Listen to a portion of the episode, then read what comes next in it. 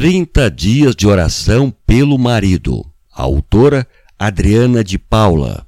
Dia número 23. Ore para que o Senhor encha o seu marido de fé. A fé é o firme fundamento das coisas que se esperam e a prova das coisas que não se veem.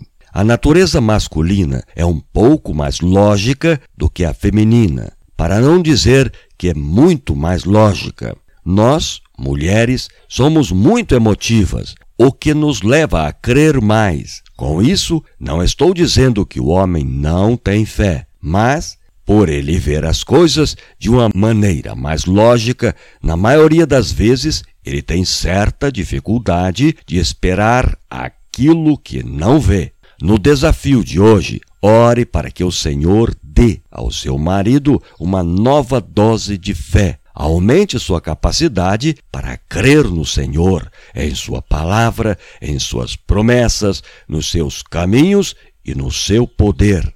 Ore para que ele sinta em seu coração o desejo de falar com o Senhor e ouvir a sua voz. Ore para que Deus faça com que ele entenda o que significa estar na presença de Deus, pois não se trata apenas de pedir coisas que ele possa buscá-lo, confiar totalmente e ser guiado pelo Senhor, colocando a Jesus em primeiro lugar e reconhecendo em tudo que ele fizer.